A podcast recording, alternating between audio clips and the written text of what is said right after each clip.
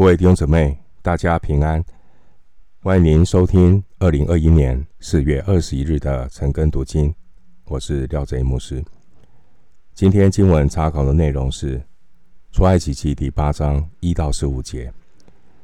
出埃及记第八章一到十五节，这段经文谈到神所施行的第二个灾害神迹——青蛙之灾。首先，我们来看第八章第一节。耶和华吩咐摩西说：“你进去见法老，对他说：‘耶和华这样说：容我的百姓去，好侍奉我。’”注意到这边，神只吩咐谁？摩西。耶和华吩咐摩西说：“吩咐摩西。”所以摩西是第一手资料，他明白上帝。要告诉他所做的内容。上帝做事是有次序的。神透过他所呼召拣选的仆人来带领他的百姓，这是上帝做事的次序。神重申他的要求，他透过摩西要告诉法老，让以色列人出埃及，目的是什么？经文说：“容我的百姓去，好侍奉我。”出埃及的目的，救赎的目的，是使他的选民去侍奉、敬拜上帝。耶和华神借着摩西七次向上当时候世界的霸主法老宣告：“容我的百姓去，好侍奉我。”这样的话。出现在出埃及记第五章第一节、第七章十六节、八章一节、八章二十节、九章一节、九章十三节，以及第十章第三节。容我的百姓去，好侍奉我。清楚点出上帝对法老的。一个宽容容，而不是强制给你机会。目的是什么呢？神的百姓是选民，要侍奉上帝。从这样的一句话里面，也是提醒每一个重生得救的基督徒，就好像出埃及的以色列人。上帝救赎我们的目的，并不是留在这个世界过更好的生活。当然，如果可以过更好的生活，没有问什么问题。但是那不是终极目的。上帝救赎我们的目的，而是要领我们脱离这个世界的这种价值观，不跟这个世界被撒旦辖制的系统同流合污，而是能够真正的与神联合，忠心的侍奉神，过分别为神的生活。因此。我们乃是天天将自己的身体献上，当作活祭，是圣洁的，是神所喜悦的。我们如此侍奉，乃是理所当然的。接下来，我们继续看出埃及记第八章二到四节。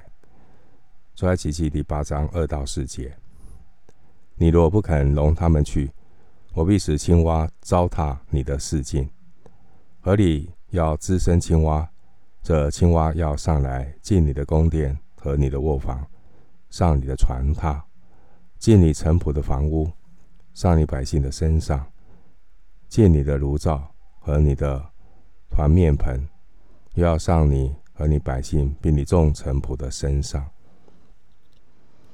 这第二个灾害是主要是青蛙啊，青蛙，我必使青蛙。第二节。糟蹋你的四境。十灾除了最后一灾头生的要被击杀之外的其他九灾，你都可以看到是三个三个一组啊。然后在描述这个灾害的形容上面，第二灾、第五灾还有第八个灾，都是以你进去见法老做开始。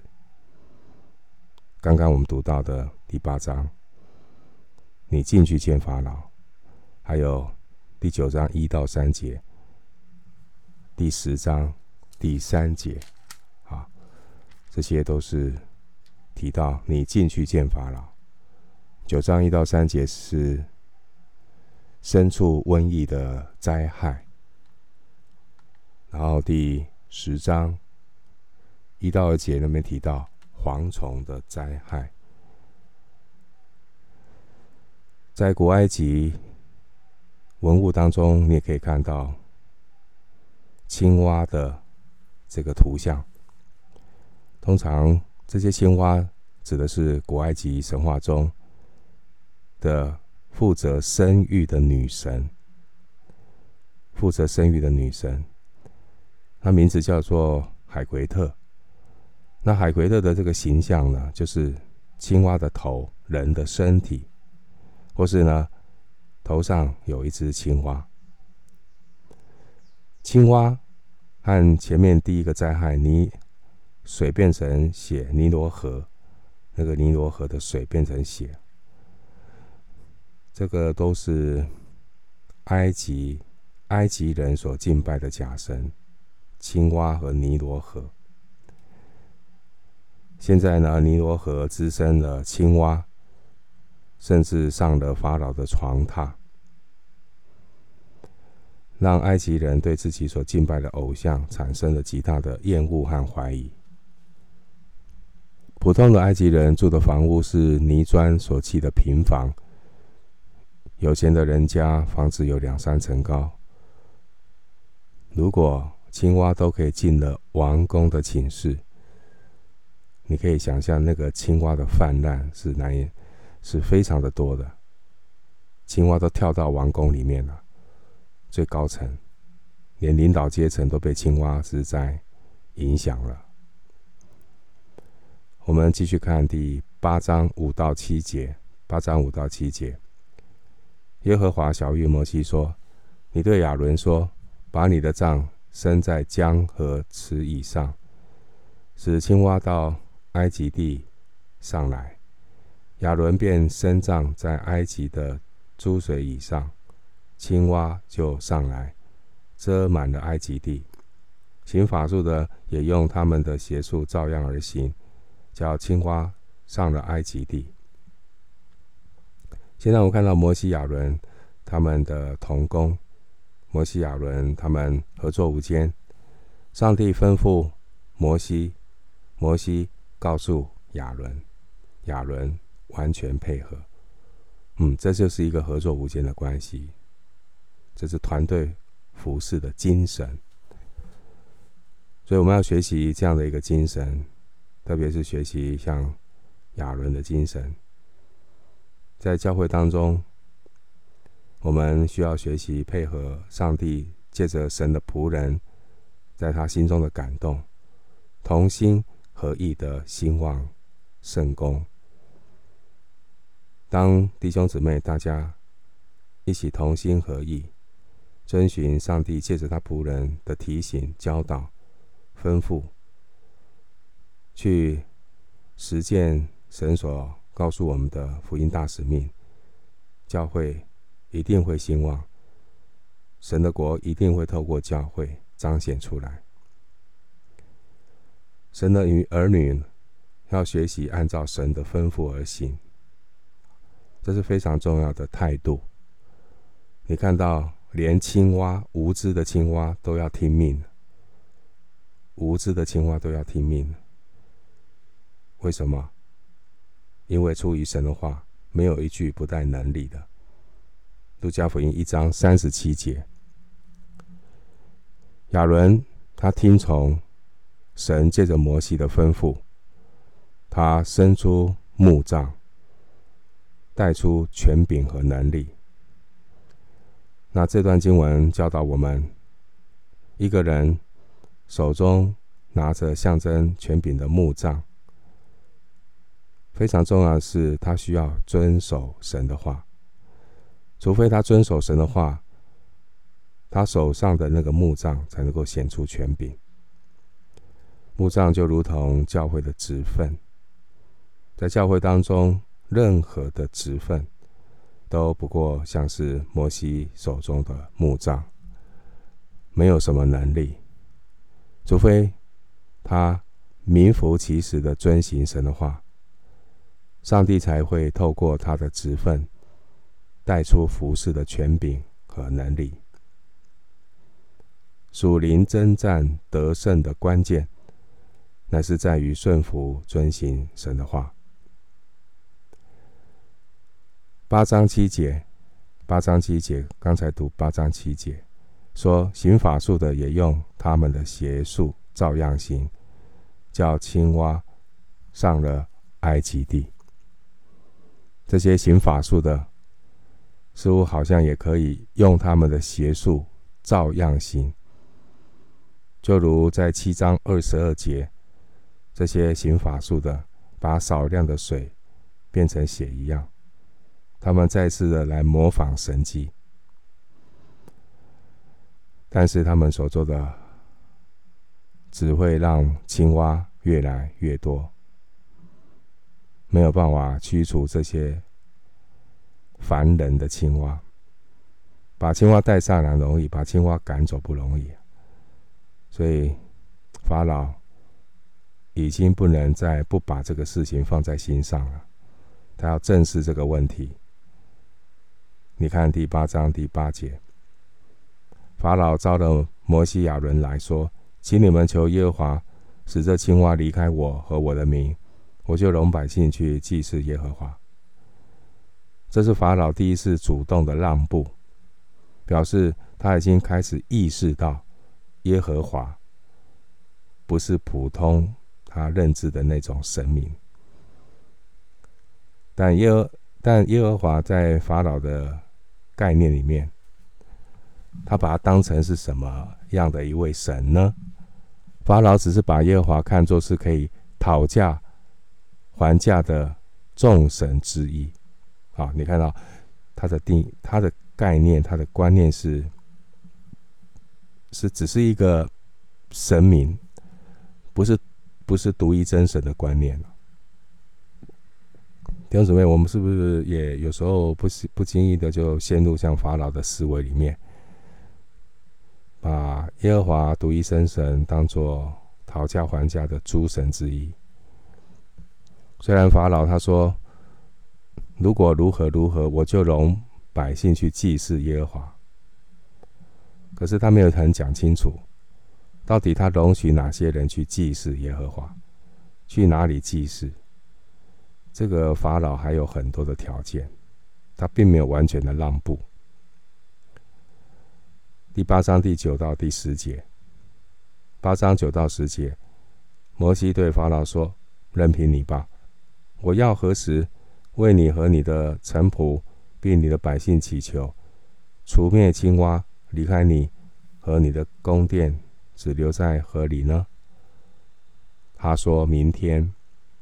摩西说：“可以照你的话吧，好像你知道，没有像耶和华我们神的。”上帝明明知道法老他还是心里刚硬啊，可是却允许摩西给法老有机会做出让步。耶和华神。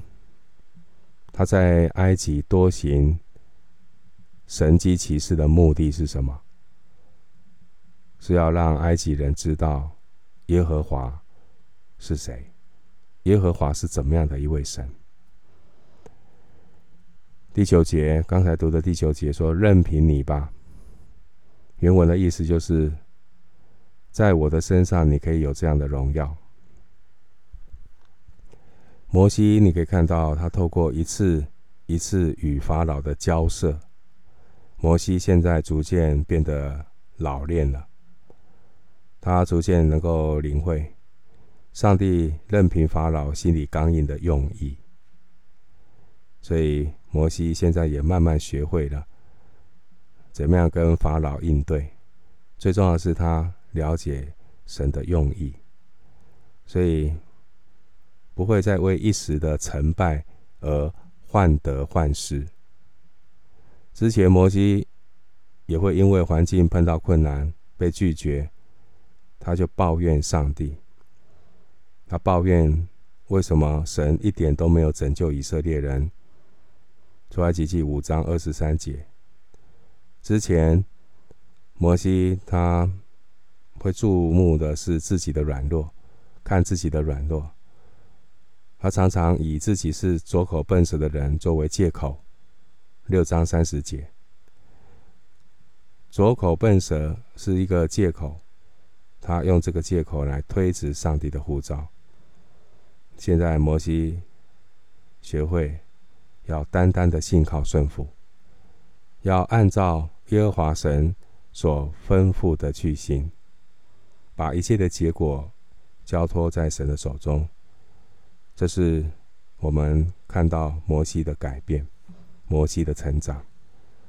所以弟兄姊妹，其实我们在走天路成圣的过程当中，就是一个成长的历程。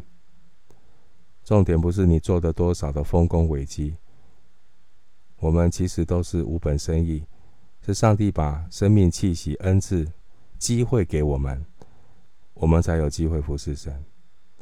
这机会是上帝给你的，今天上帝给你的这个环境组合，甚至是同工，都是上帝的恩典，是上帝的带领，是上帝的预备，所以我们要好好的珍惜。在八章九节，八章九节，你看到摩西啊，他让法老自己决定结束青蛙灾害的时间。你看什么时候结束？那能够讲这样的话不容易啊。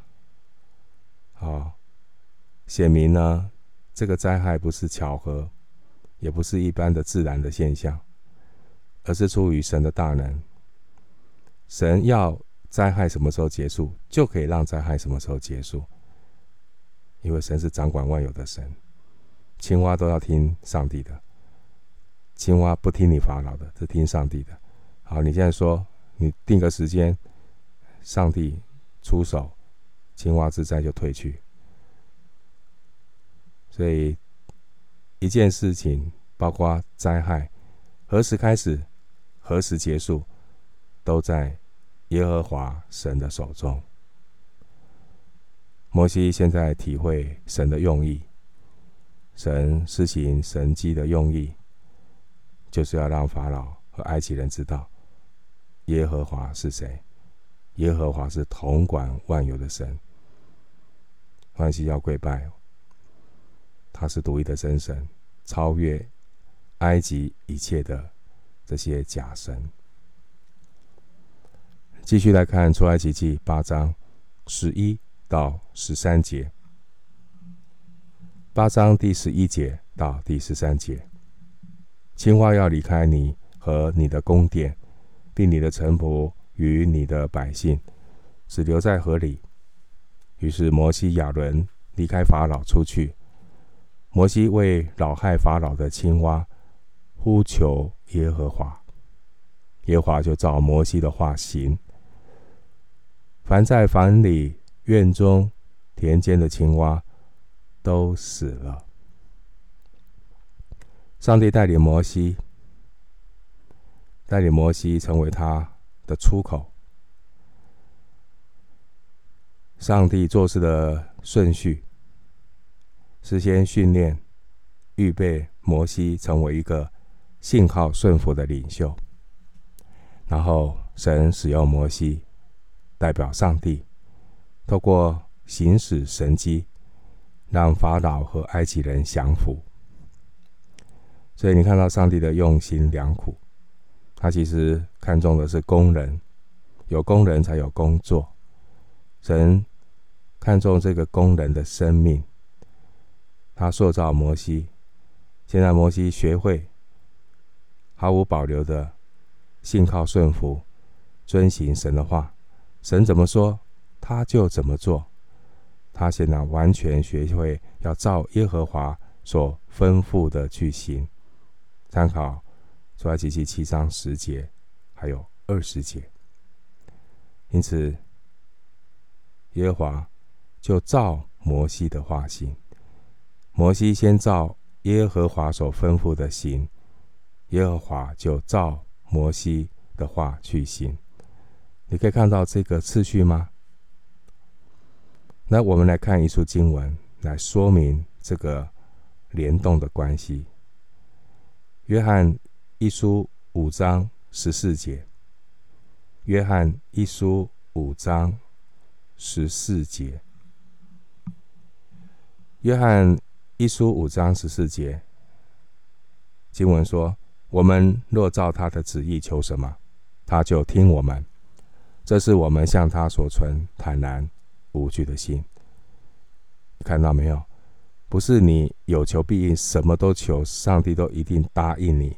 上帝会回应，但上帝不一定答应。但是这边提到，照他的旨意求，神的旨意都记载在、明写在。神的圣经当中，神的话语里面，所以最好的祷告就是回到圣经，按着神的心意，明白神的旨意来祷告。我们若照他的旨意求什么，他就听我们。这是我们向他所存坦然无惧的心。所以，我们按照这样的一个原则，你去看摩西他的祷告。摩西是先照耶和华所吩咐的去行。七章十节，七章二十节。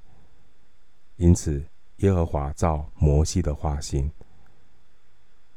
八章十三节，八章三十一节。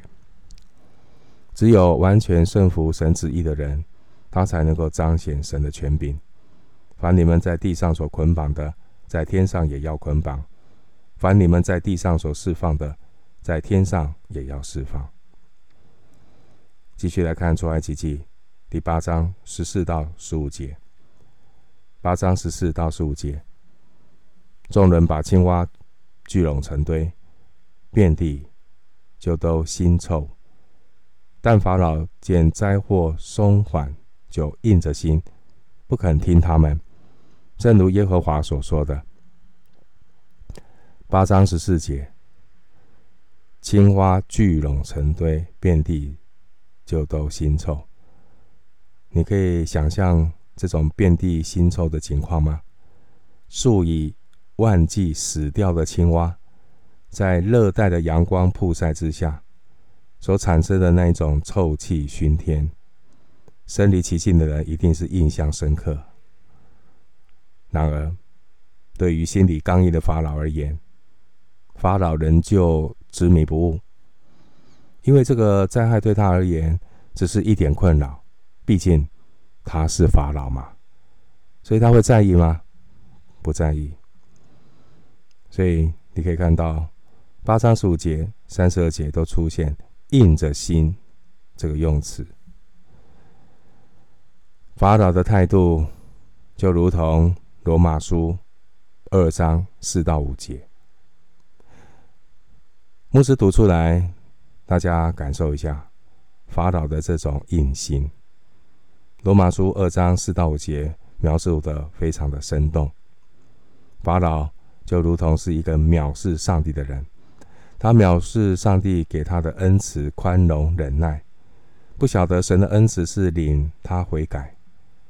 我们看到这个骄傲、执迷不悟的法老，任着他刚硬不悔改的心，为自己积蓄愤怒，以致神震怒，显他公义审判的日子来到。